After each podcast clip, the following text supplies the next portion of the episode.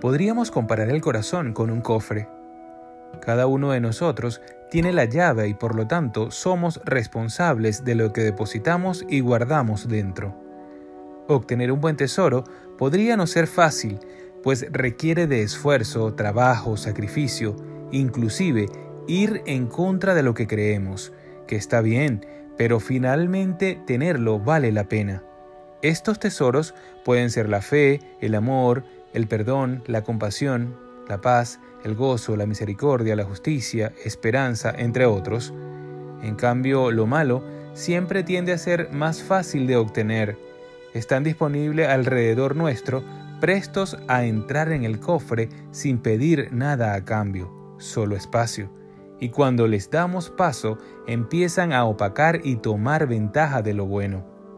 Nuestros actos y palabras son el reflejo de nuestro corazón, porque del corazón provienen malos pensamientos, homicidios, adulterios, fornicaciones, robos, falsos testimonios y calumnias.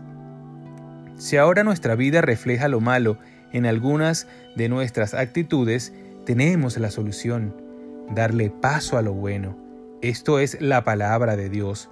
Ella es la que nos confronta, nos corrige y nos cambia. Ahí podemos guardar buenos o malos tesoros. El hombre bueno del buen tesoro del corazón saca buenas cosas y el hombre malo del mal tesoro saca malas cosas.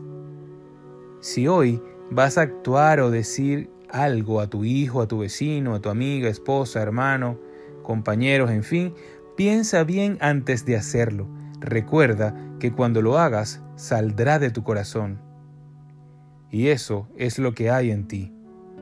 Dejo contigo Proverbios 4:23, que dice lo siguiente, sobre todas las cosas cuida tu corazón, porque de él mana la vida.